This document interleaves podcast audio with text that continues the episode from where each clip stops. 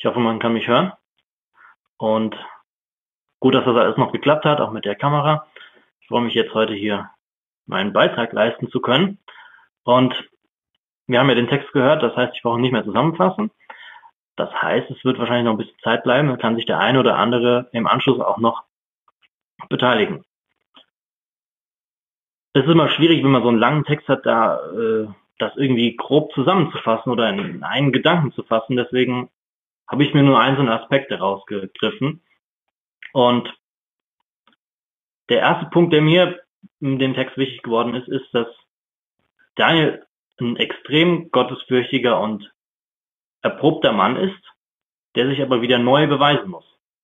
Er war ja an dem Hof des Königs schon seit einigen Jahren und hat sich dort bei dem alten König, bei dem Nebukadnezar, der ihn quasi auch nach Babylon dann gebracht hat, schon als wichtiger Bestandteil etabliert. Seine Treue zu Gott und sein Glauben wurden toleriert. Und das hat ihm auch letztlich dann den Segen gebracht, wie wir es schon gehört haben. Doch das jetzt ist eine neue Situation. Denn der alte König ist abgesetzt worden und der König Darius, haben wir ja gerade gehört, ist jetzt an der Macht. Und er hat seine 120 Verwalter eingesetzt und seine drei Minister, von denen Daniel ja auch einer ist. Das ist so ein neues Herrschaftskonzept und da muss Daniel sich erstmal wieder beweisen. Er ist jetzt ein Vorgesetzter von vielen. Er muss seine Treue zum König und auch seine Kompetenz neu beweisen und auch nach unten hin, also nach seinen Untergebenen, eine Führungsposition eben darstellen. Und das Wichtigste, was Daniel, ähm, was Daniel das Wichtigste ist, ist die Treue zu Gott. Also er will auf der einen Seite seinen Job gut machen, aber er will Gott treu sein. Und Gott verhilft ihm da auch wieder zu großem Erfolg. Und er wird nach dem König der mächtigste Mann im ganzen Land. Aber diese Situation, die fordert ihm noch mehr ab. Denn es gibt Neider. Die sind neidisch auf, auf Daniel, dass er so einen Erfolg hat und dass er so hoch angesehen ist beim König. Und Daniel steht jetzt vor der Entscheidung. Bleibe ich Gott treu oder ziehe ich den Schwanz ein und rette mein Leben? Also die, die Wahl zwischen Tod und Treue. Denn die Löwen, der Wurf in, oder das Werfen in die Löwengruppe ist nichts anderes als ein Todesurteil. Und ich denke, hier muss ich mich auch immer wieder selber fragen, stehe ich treu zu Jesus, auch wenn es schwierig wird? Wenn wir von Gott in neue Situationen gestellt werden, bleiben wir unserem Glauben treu, auch wenn wir dadurch definitiv benachteiligt werden. Bleiben wir Gott treu, auch wenn es in, dem, in dieser Situation oder in dem Moment möglicherweise als absolut überfordernd wirkt für uns. Und ich glaube, die Bibel ist voller Beispiele, in denen Gott Menschen in neue Situationen stellt, die für den Einzelnen wahrscheinlich überfordernd wirken. Na, ich denke an Noah, der als quasi einziger Mensch mit seiner Familie zu Gott stand in der damaligen Zeit und die komplette Menschheit und auch das Tierreich irgendwie retten sollte mit dieser, mit dieser Arche. Was für eine Aufgabe, wenn man sich das mal vorstellt. Also wenn ich das jetzt gesagt bekomme, dann pff, würde ich mir, glaube ich, ganz schön in die Hose machen. Oder Mose, der ja ein geflohener Mörder ist, dann wieder nach Ägypten zurückkommen soll und das Volk Gottes aus der Sklaverei führen soll. Ich kann mir vorstellen, dass Mose gesagt hat, warum denn ich? Ich bin doch der Letzte, der dafür geeignet wäre. Oder auch wenn wir die Jünger sehen, die quasi alles stehen und liegen gelassen haben und alles zurückgelassen haben und Jesus nachgefolgt sind. Und jetzt einige Tage nach Ostern fährt Jesus dann in den Himmel auf und lässt sie quasi in Anführungszeichen zurück. Er hat ihnen ja den Heiligen Geist gesandt, aber ich kann mir schon vorstellen, dass das für die Jünger eine harte Aufgabe war. Und dass sie bestimmt erstmal Angst hatten. Und ich glaube auch, dass Gott uns immer wieder bewusste neue Situationen stellt, die nicht sozusagen unserer Comfort Zone entsprechen, wo wir uns nicht so ganz wohlfühlen, wo wir herausgefordert und möglicherweise nach unserem Empfinden vielleicht überfordert werden. Das kann zum Beispiel ein neuer Arbeitsplatz sein oder ein neuer Wohnort, wo uns noch überhaupt niemand kennt. Und hier muss man sich erst einmal beweisen. Man muss zeigen, wer man ist. Authentizität an den Tag legen, neue Kontakte knüpfen. Für mich persönlich war es eine sehr große Umstellung, nachdem ich den Job gewechselt hatte. Zuvor war ich in einem kleinen Unternehmen, wo, wo auch viele Menschen waren, die Christen waren oder zumindest irgendwas mit dem Glauben anfangen konnten. Es gab auch eine christliche Führungsebene und die Gespräche im Büro über Gemeinde und Glauben, das waren so gängige Themen. Jetzt im neuen Job bin ich in einem Büro, wo eigentlich überhaupt niemand was mit dem Glauben anfangen kann. Und am Anfang habe ich mich wirklich schwer getan. Man wurde belächelt, wenn man über solche Themen sprach oder gesagt hat, dass man in die Gemeinde geht. Und es ist eine Herausforderung, auch jetzt noch, immer auch wieder die richtigen Momente und Situationen abzupassen, um über solche Themen zu sprechen, aber auch wirklich ernsthaft darüber zu sprechen. Und ich glaube, hier kann uns Daniel ein großes Vorbild sein, der seinen Glauben trotzdem nicht hinten angestellt hat, sondern treu zu Gott stand. Unter dem alten König wussten die, dass er, dass er ein gottesfürchtiger Mensch ist und dass er seinen Glauben lebt. Und ich glaube, hier können wir auf jeden Fall viel lernen. Wenn wir das nicht aus den Augen verlieren, was wirklich das Wichtigste in unserem Leben ist. Und ich glaube, dann können wir mit Gottes Hilfe auch herausfordernde Situationen meistern und unseren Glauben beweisen. Und ich glaube, Daniel legt hier ein sehr lehrreiches Verhalten an den Tag. Denn was er macht, er hört von diesem Verbot und von der Strafe, die damit einhergeht, wenn er zu Gott betet und nicht zum König. Und das Erste, was er macht, ist, er rennt erstmal zu Gott. Das ist das Erste, was er macht. Das lesen wir in Vers 11. Und als Daniel erfuhr, dass das Schriftstück ausgefertigt war, ging er in sein Haus. Und einige Verse später steht dann, betete und pries vor Gott, wie er es auch vorher getan hatte. Also er rennt erstmal in jeder Situation zu Gott.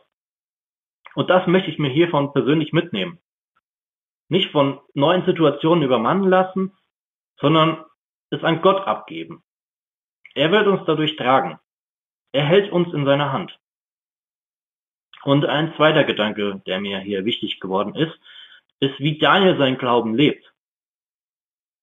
Wie er authentisch seinen Glauben bezeugt und das auch in einer gottfeindlichen oder christenfeindlichen Umgebung.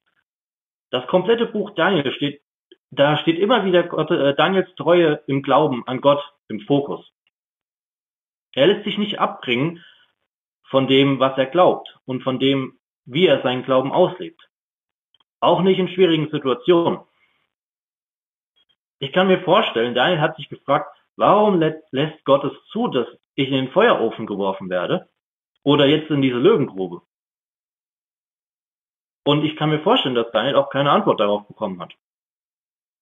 Daniel hat keinen Fehler gemacht und ist Gott treu geblieben und trotzdem wird er bestraft. Und ich glaube, auch wir stehen oft vor der Frage, warum und bekommen keine Antwort. Daniel lässt sich davon aber überhaupt nicht abhalten, weiter an Gott festzuhalten. Und ich finde es so bewundernswert, wie er das Ganze macht. In Vers 11, den ich eben schon mal vorgelesen habe, ähm, steht, dass er dreimal täglich gebetet hat. Also jeden Tag. Daniel antwortet also auf unbeantwortete Fragen mit einer Regelmäßigkeit und einer Gewohnheit. Und ich glaube, da liegt möglicherweise der Schlüssel. Daniel in einem fremden Land in einer fremden Kultur bleibt seinem Gott treu, indem er den Glauben wirklich zum Alltag werden lässt. Er verstellt sich nicht. Ich glaube, auch für mich und uns kann das eine wichtige Lehre sein. Regelmäßigkeit, feste Termine mit Gott zum Beten, Bibellesen, Zeit verbringen, generell Beziehung haben mit Gott. Wichtige Termine. Ich glaube, das kann ein Mittel sein, um einen authentischen und treuen Glauben auch an den Tag legen zu können. Vor allen Dingen, wenn schwere Zeiten kommen. Ich will jetzt überhaupt nicht sagen, dass das der einzig richtige Weg ist, aber hier im Fall von Daniel scheint das sein Fundament gewesen zu sein. Und ich möchte hier jetzt auch keine Gesetzmäßigkeit aus dem Glauben machen, nach dem Motto, du musst jeden Tag Bibel lesen, jeden Tag beten, sonst bist du ein schlechter Christ. Das will ich nicht propagieren. Sondern ich will sagen, für diejenigen, die vielleicht in einem sehr hektischen Alltag leben, wo das wo es schwierig ist, Gott unterzubringen, dass da wirklich feste Termine gemacht werden. Das will ich auch für mich selber in der kommenden Zeit, oder ich habe es auch in der letzten Woche probiert, ähm, einfach einführen. Weil ich glaube, es ist richtig gut und auch wichtig feste Termine mit Gott zu haben. Wenn wir uns fragen, was das Wichtigste in unserem Leben ist, und die Antwort Jesus ist, und dann muss ich mich auch selber mit einschließen, warum verbringe ich dann so wenig Zeit mit ihm? Ich will aber auch darauf hinweisen, dass wir uns immer wieder hinterfragen, warum wir Dinge tun. Denn aus einer Gesetzmäßigkeit oder Regelmäßigkeit kann auch äh, schnell das Negative daraus kommen, dass wir Sachen einfach nur noch machen, weil wir es machen müssen oder weil es Gewohnheit ist und wir nicht mehr mit vollem Herzen dabei sind. Und ich denke, das ist nicht der Weg, den Gott äh, vorgesehen hat.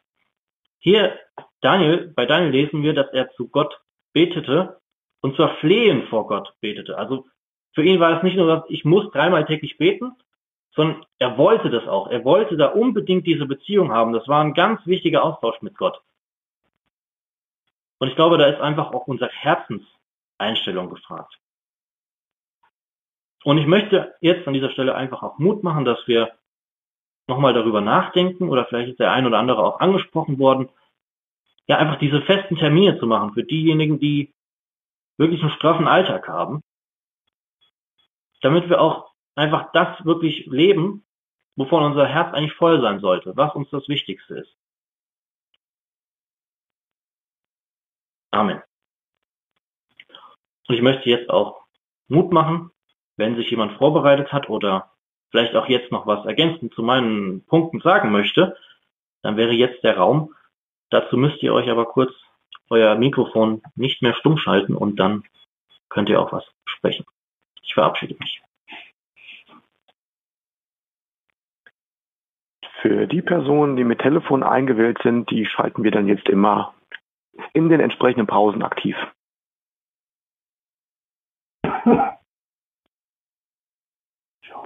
Hm? Soll ich auch was sagen? Bitte? Soll ich auch was sagen? Ja.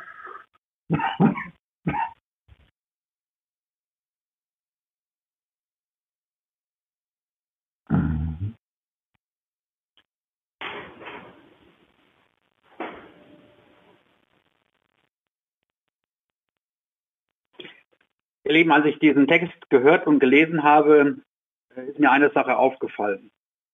Wir wollen ja mit dieser Reihe, mit der wir momentan unterwegs sind, so den roten Faden durch die Bibel uns anschauen. Und dabei haben wir bewusst Texte genommen, die nicht in einem Buch der Bibel verankert sind, sondern Texte, die ja wichtig für diesen roten Faden in der Bibel sind. Und in diesem Text, in Daniel in der Löwengruppe, ist für mich eine Sache wichtig geworden diese Sache, dass der König ein Gesetz erlässt und dass er an dieses Gesetz gebunden ist. Und ich habe so gedacht, ja, der Mensch, der löffelt sich ganz häufig eine Suppe ein, aus der er nicht mehr herauskommt.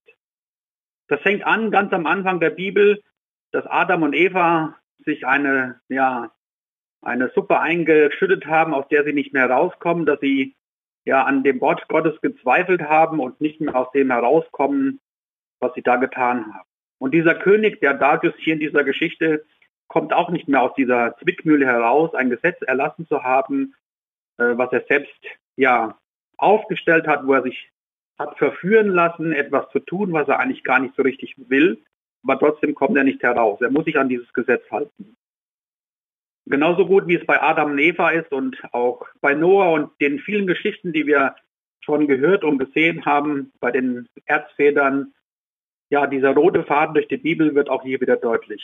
Die Suppe, die wir uns eingebrockt haben, müssten wir eigentlich selbst auslöffeln. Das heißt, der König muss sich an das halten, was er getan hat. Und Daniel wird in diese Löwengrube hineingeworfen. Und wenn wir diese Geschichte jetzt lesen und sehen, dann greift Gott ein, obwohl dieser König gesagt hat, der Daniel soll umkommen, das Todesurteil ist gesprochen, ist es Gott, der eingreift. Und es zeigt mir wieder ganz neu, dass das, was die Bibel uns sagt, wahr ist. Wir lesen an einer Stelle, der Lohn der Sünde ist der Tod, die Gnadengabe Gottes ist aber das ewige Leben in Christus Jesus, unserem Herrn. Das heißt, das, was wir uns Menschen eingebrockt haben, das, was wir Menschen immer wieder in unserem Leben ja verankern, wo wir abweichen von dem, was Gott von uns will, da ist das Urteil eigentlich gesprochen, Todesurteil. Aber wie wir hier in der Geschichte lesen, da greift Gott ein, indem er einen Engel schickt, der den Löwen das Maul zubindet, sage ich mal. So ist es für uns jeden Tag neu wichtig zu sehen, die Gnadengabe Gottes ist das ewige Leben in Jesus Christus. Das ist der rote Faden durch die Bibel. Wir Menschen bauen Scheiße, wir Menschen machen Dinge, die falsch sind. Aber Gott ist es, der gnädig eingreift. Und dafür dürfen wir immer wieder dankbar sein.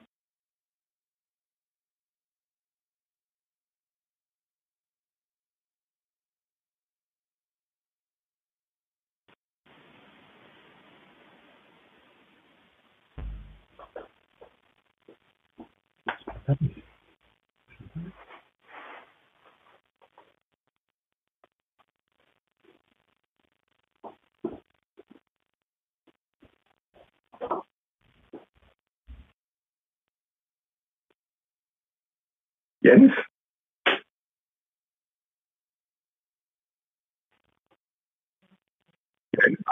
Kannst du mich zum Moderator machen?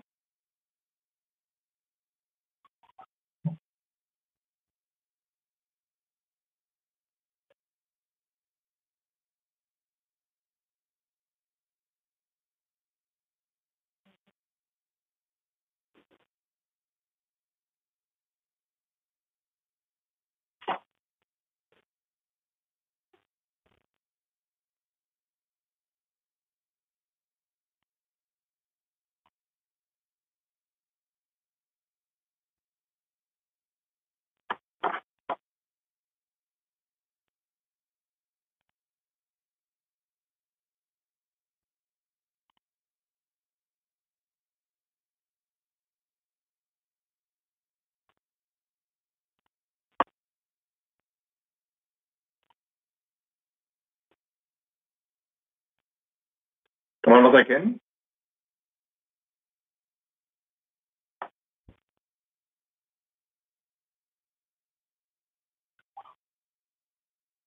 Okay.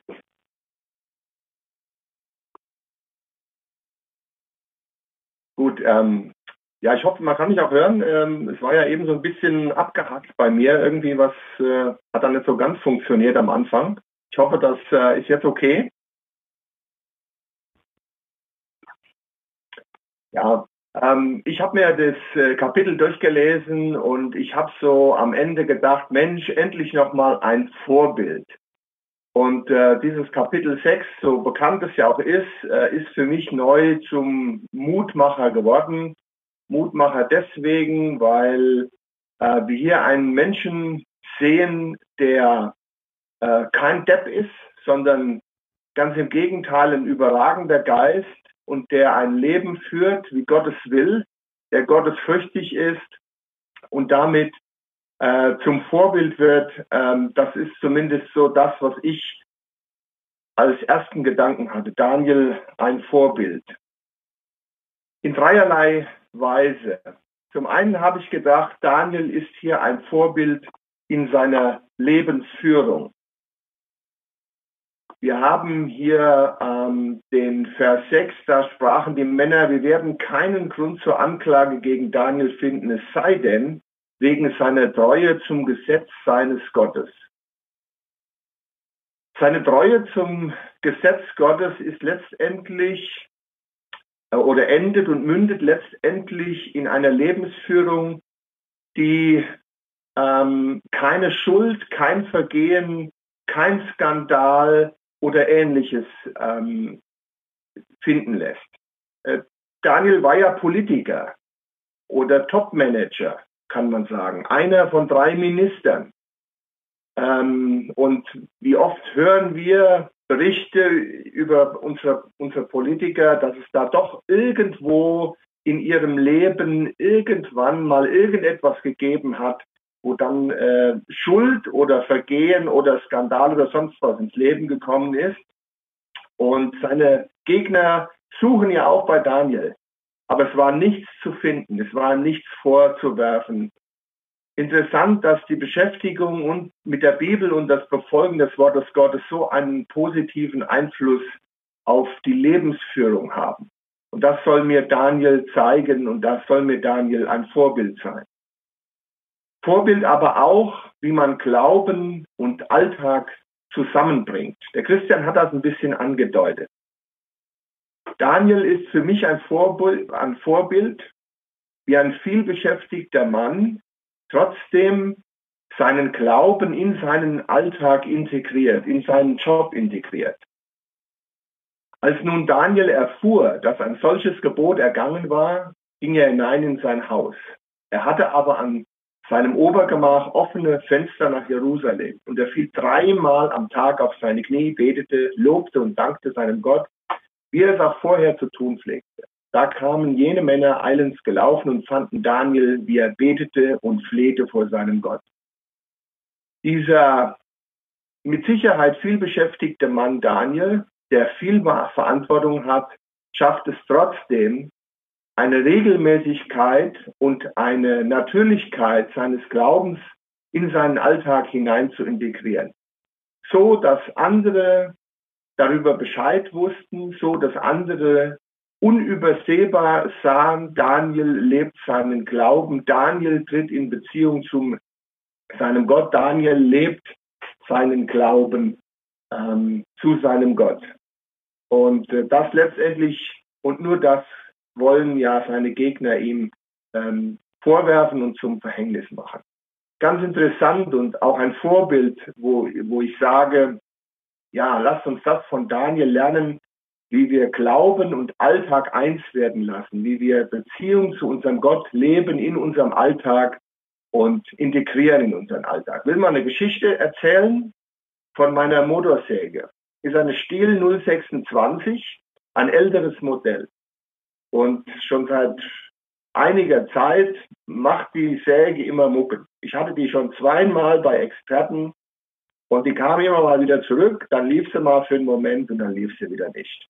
Und äh, ich hatte mich immer gefragt, was mache ich jetzt mit der Säge? Naja gut, ähm, einem Ingenieur ist nichts zu schwören, dann lesen wir mal YouTube-Videos und versuchen uns selbst mal dran. Dann habe ich das Ding auseinandergenommen, den Vergaser auseinandergenommen, gereinigt und gestern Nachmittag war, der, war die Stunde des Probierens und ich war sehr zuversichtlich, weil ich hatte eine Stelle gefunden, die verdreckt war und äh, baue das Ding wieder zusammen, nachdem ich es gereinigt hatte, ziehe an und es passiert nichts. Und nach einer weiteren halben Stunde drehen und ziehen passiert immer noch nichts. Und dann habe ich mir Gedanken gemacht, dann musst du wohl verkaufen als defekt verkaufen. Und habe dann den letzten Gehäusedeckel ähm, noch draufgeschraubt und dann habe ich mich daran erinnert, warum betest du nicht eigentlich auch in dieser, ich sag mal, banalen Situation? Und habe, äh, ich sag mal, mit einem Art innerlichen Schmunzeln dann auch mal zu meinem Gott gesagt, hier, lieber Herr, du siehst ja die Säge, mach du was draus ähm, vielleicht soll ich es verkaufen, vielleicht springt es aber auch nochmal an. Und dann, nachdem der letzte Deckel dran war, denke ich, naja, du hast gebetet, du ziehst nochmal dran. Und in der Tat, sie drehte ein paar Mal rund und ging dann wieder aus. Und nach einer weiteren halben Stunde Einstellen hatte ich sie dann am Laufen. Ich denke, die Leute in der Forsthausstraße hatten gestern keinen angenehmen Nachmittag weil er äh, voll war mit Motorsägengetröne. Aber für mich war das eine Gebetserhörung mit einer Art Humor Gottes, will ich jetzt mal sagen. Und ähm, habe das dann nochmal so überlegt, ja, wie gut ist es doch, auch in so kleinen, banalen Dingen, Gott Teil unseres Alltags werden, unseres Alltags werden zu lassen. Das ist der Dan, das ist dem Daniel auch gelungen, Glaube und Beziehung mit Gott war Teil seines Alltags, Teil seines Berufes. Und den dritten Punkt, den ich äh, mir beim Daniel als Vorbild äh, herausnehmen möchte, ist ein missionarischer Lebensstil. Interessant in diesem Kapitel ist, dass Daniel eigentlich gar nicht zu Wort kommt. Das erste Mal, wo man davon lesen kann, dass Daniel selbst etwas sagt, sagt, ist der Zeitpunkt, als Daniel aus der Löwengrube wieder herausgezogen wird. Es wird quasi hier ein schweigender Daniel gezeichnet in diesem Kapitel. Man liest nichts davon, dass er sich verteidigt, dass er seine Unschuld proklamiert oder sonstiges. Vielleicht hat er es getan, aber es ist nicht berichtet. Das erste Mal, was, äh, was Daniel, äh, wenn, als Daniel hier etwas sagt, ist, als er von diesem König oder von den Helfern aus dieser Löwengrube gezogen wird. Und das erste, was, was er dann sagt zu dem König Darius, ist das.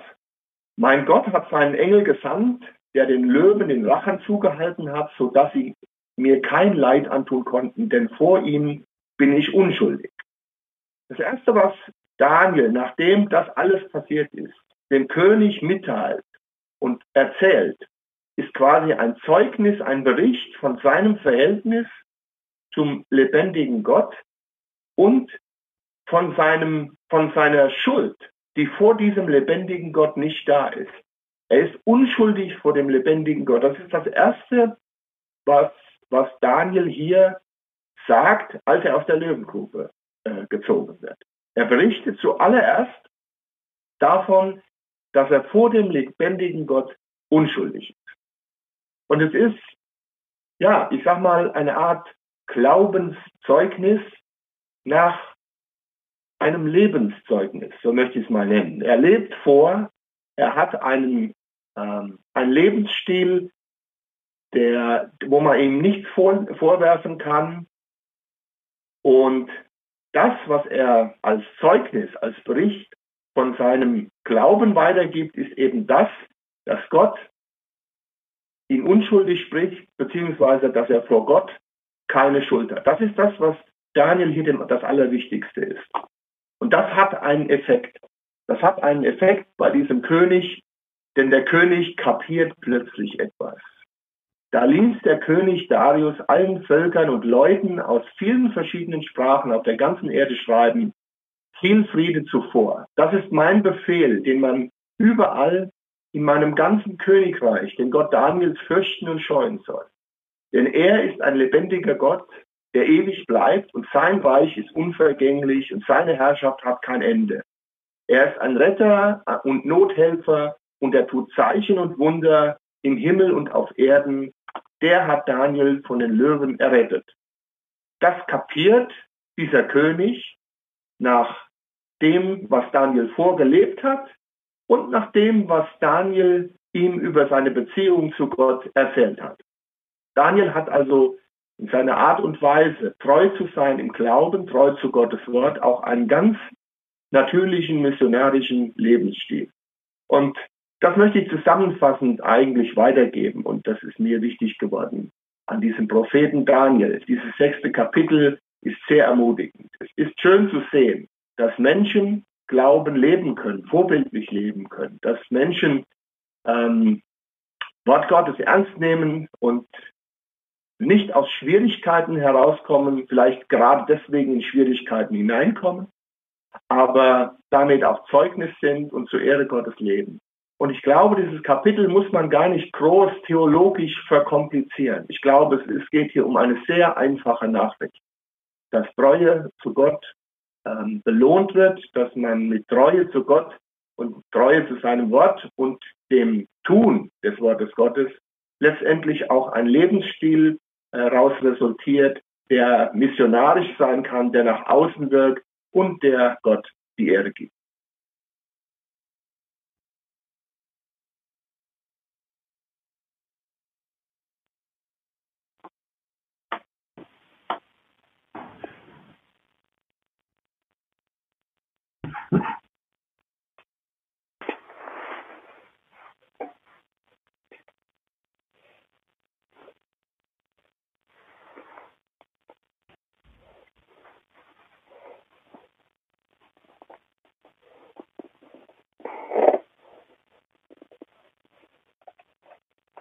So, wir haben jetzt kurz nach halb zwölf. Wenn sich noch jemand beteiligen möchte, ähm, kann er das jetzt noch gerne tun. Ansonsten ähm, ja, würden wir noch mal einen Versuch starten, gemeinsam zu singen. Ich warte jetzt noch einigen, einen Moment.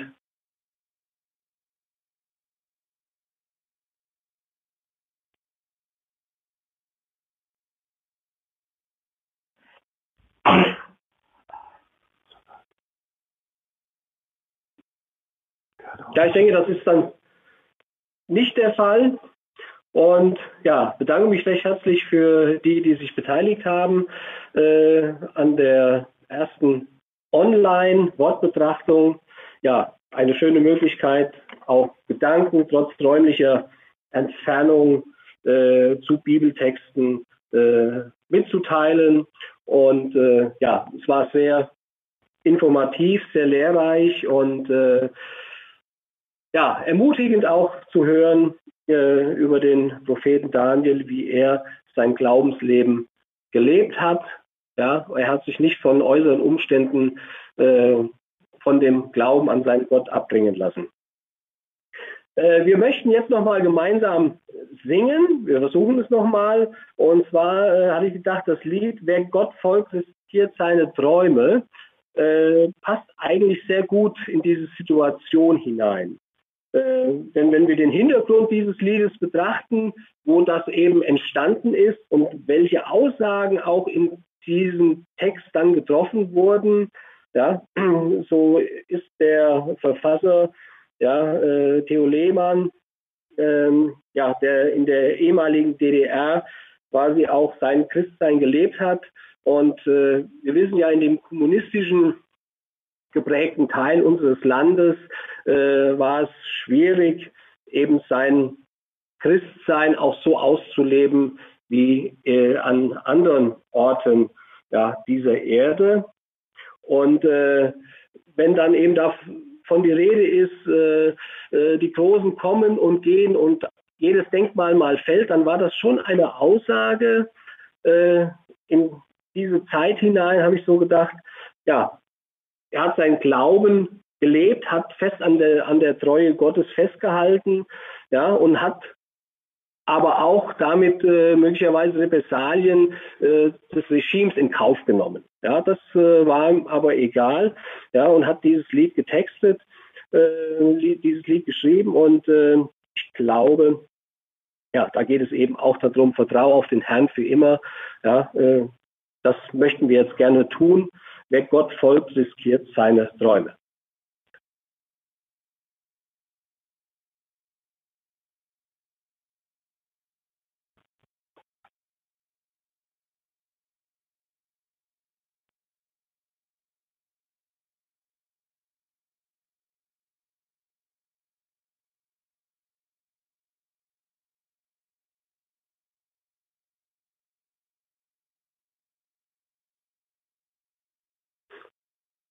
Okay.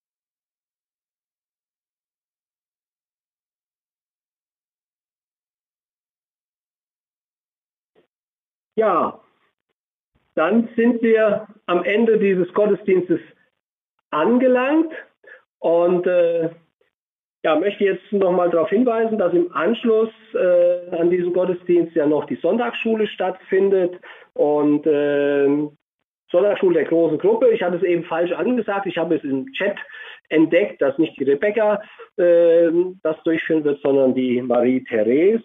Auch dir herzlichen Dank dafür, Marie-Therese. Ja, dann äh, möchte ich uns noch unter den Segen Gottes stellen und äh, ja, der Herr segne dich und behüte dich. Der Herr lasse sein Angesicht leuchten über dir und sei dir gnädig.